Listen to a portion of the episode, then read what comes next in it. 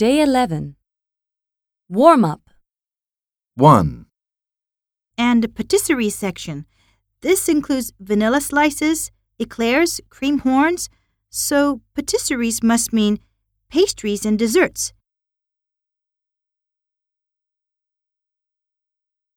2, But wealthier people could afford a wider variety of foods.